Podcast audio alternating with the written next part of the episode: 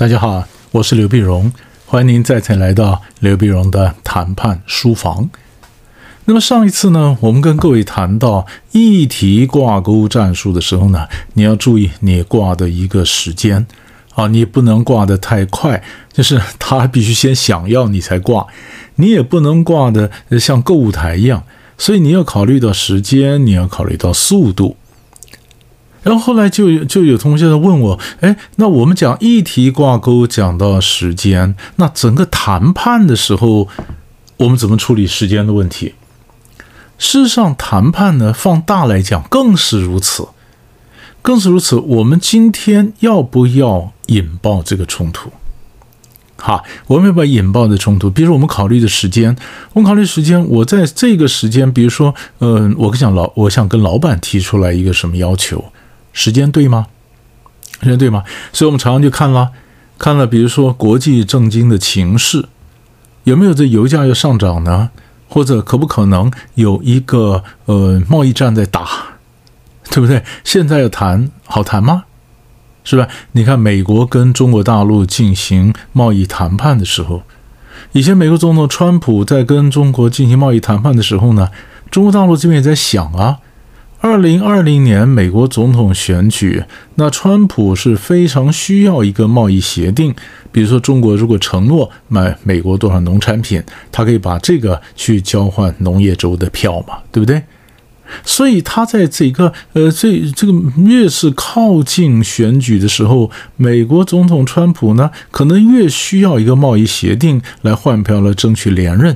所以中国在想，我今天要放一点给川普，我若要达成协议，我不能太早放，我要越靠近选举的时候，那么川普越需要贸易协议的时候，他才会让的比较多。可是我也不能够拖到太晚，因为如果川普整个的大势已去。那么我最后才放给他，就算他放给他，他能够争取一点选票，他也没办法扭转整个劣势。当他没办法扭转的劣势，没办法翻转，没办法逆转胜的时候呢，我去让的步就没有意义了。所以我不能让的太早，太早他没有急迫感，他不会让的太多。可是我也不能达成协议，这个时间定的太晚，太晚的话来不及逆转胜，没有用。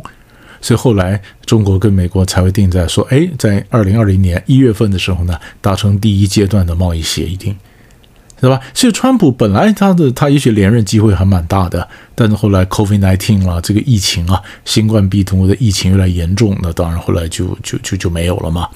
但是中国什么时候那么展现弹性，跟美国达成一个初步的贸易协定，其实当然都是算过的。那就是我们讲的时间，啊，这个时间谈这个嗯谈的问题好不好？那有没有这个急迫性？一定要现在提出来，是不是？有没有急迫性？一定要现在提出来吗？啊，在这国际政治经济情势这个大的框架下面，那我们来看政府有什么政策，它可能出台。一旦这个政策出台，这可能时间就改变了。是不是？你看，像当年英国脱欧，英国脱欧的时候呢，那很多台商的朋友就告诉我说，那英国脱欧呢，想英国一脱欧。那英国的东西卖到欧盟去，卖到欧洲大陆去，那享受什么样的贸易的待遇还在谈，谁也没把握，对不对？那未雨绸缪，我就必须先办法，先把仓库的东西先弄出来。所以他们就在荷兰这边弄仓库，然后很多英国的货呢先囤到荷兰。那填到荷兰以后，一旦英国脱欧了，但是荷兰它还在欧盟，在它单一市场里面，那就还继续享受免税的待遇。是不是？所以当你要算脱欧什么时候一定会脱啊？也许会延一下，但它总有一个时程，而这个时程呢，就会构成我们在嗯谈判的时候或者我们一个压力。那这个压力就是当我去跟荷兰谈仓库的时候，你想想看，那租我仓库的那个那那那那家公司，他有多生气啊？他当然生气嘛，因为我急着要进去嘛，时间嘛。所以我们在谈判的时候，我们不会让自己用到这么窘迫。比如说，我今天我们公司的写字楼，它的这个租约到三月三十一号到期，然后它要涨价，所以，如果我能够找到别的写字楼，我就攒在三月三十一号以前我搬家；要不然的话，我就只有付比较高的房租留在原地了，对不对？所以我总要给我自己有一个选择嘛，不要到最后我非留原地不可。好，那于是我就去找，是不是？我代表公司，我去找附近有没有别的写字楼招租。那我就看了，我这个人呢。做事不利索，拖泥带水，我也知道，我就这个毛病，我没办法谈得很快，所以我就会前面预留三个月的时间，让我去呃询价，去找一个写字楼搬家。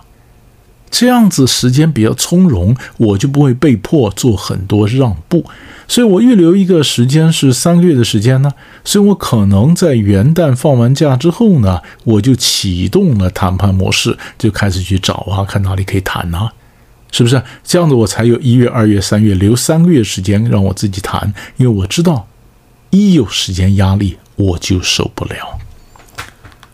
对不对？所以就在谈判的时候，他当然当然有时间。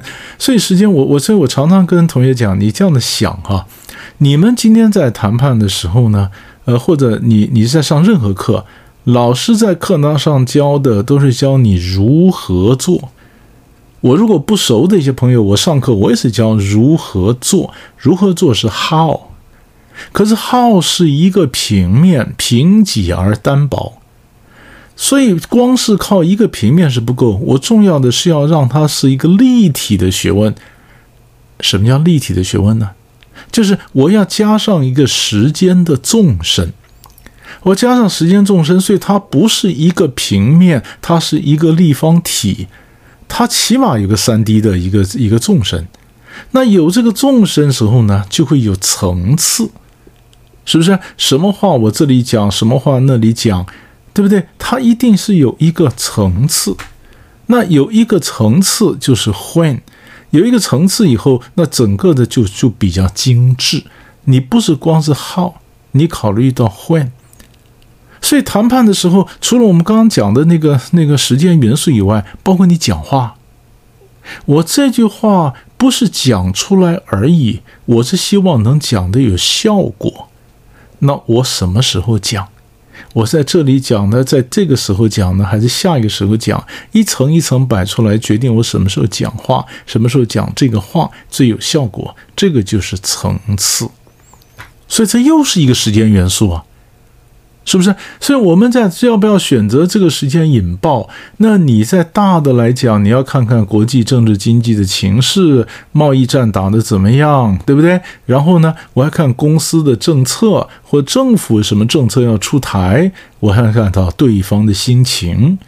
那我也就算抓住的心情呢，我讲话也不是，比如我有四个 message，我也不是一开始四个东西都丢出来啊。是不是我可能也是等啊？这个节骨眼儿，这个时候我丢第一个 message，第一个信息，然后另外两个是第二个阶段，然后第四个信息是最后一个阶段。所以我是根据整个的谈判的发展的层次、对方的态度、他的感觉，然后我决定什么时候我丢哪一张牌出来，然后我怎么引导他，我怎么减少我的损失，这个就叫层次。你之所以有层次，就是时间嘛，他当然有时间，对不对？好，那当然我们讲了半天谈判的时间，还有最重要的、最具体的一个时间是什么呢？礼拜几谈呢？那礼拜几谈？通常我以我们自己的观念是这样子了：星期六、星期日是不好谈的，因为周末嘛，是不是？那星期五可能也不好谈，因为靠近周末，这个叫心浮气躁。星期一可能也不好谈啊，星期一呢，那我们就晓得星期一忧郁嘛。好了，那星期五浮躁，星期一忧郁，一个礼拜五天，头尾一去，不剩三天而已嘛？那就是早上、下午、晚上嘛。所以你可以看看你自己的体能状况，不是说咱们约上午就要把上午时间都用掉。上午从九点到十二点，我说不定可以接见三批客人呢，不是只有一批啊，对吧？所以，所以一般来讲，哎，那于是，于是我我就要算，哎，我什么时候，呃，就是每一个谈判的时候，你看，我刚刚讲说，呃，你礼拜你就两三天，礼拜二、礼拜三、礼拜四来谈嘛，对不对？那你决定，尤其到国外的话，那你决定什么时候，呃，这个到达目的地，什么时候谈，这是一个。那我刚刚也讲了，我们经常在在谈判的时候，我是早上谈、下午谈、晚上谈呢？是不是礼拜几谈？什么时候谈？根据你体能状况，你选出来一个最好的时机。所以这个也是时间的元素。所以你看，谈判它怎么会没时间元素？我的筹码，我们前面讲到挂钩的时候，筹码跟时间元素有关。现在人家想要，我有筹码；明天不想要，我就没有筹码了。所以筹码跟时间是有关的。是不是？然后我们这里又告诉你说，好多的时间元素，你要记得，你的学问必须是立体的，立体的才有层次，你才决定，比如讲话，我什么时候讲什么话，哪一句话摆在什么时候讲，这个就是层次，是不是？然后你才有时间的观念，然后晓得哦，很多话呢，我现在讲一半，剩下的明年再说，或什么时候再说，我考虑我在公司有多少的分量，老板的心情，还有政府哪个政策还没有公布。所以我的话不要全部都打出来，不要都讲光，留一点回旋。所以留一点回旋空间，讲慢一点，又是一个时间呢。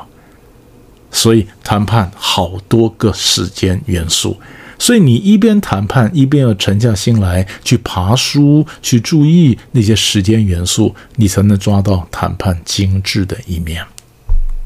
我是刘碧荣，我们下集再见。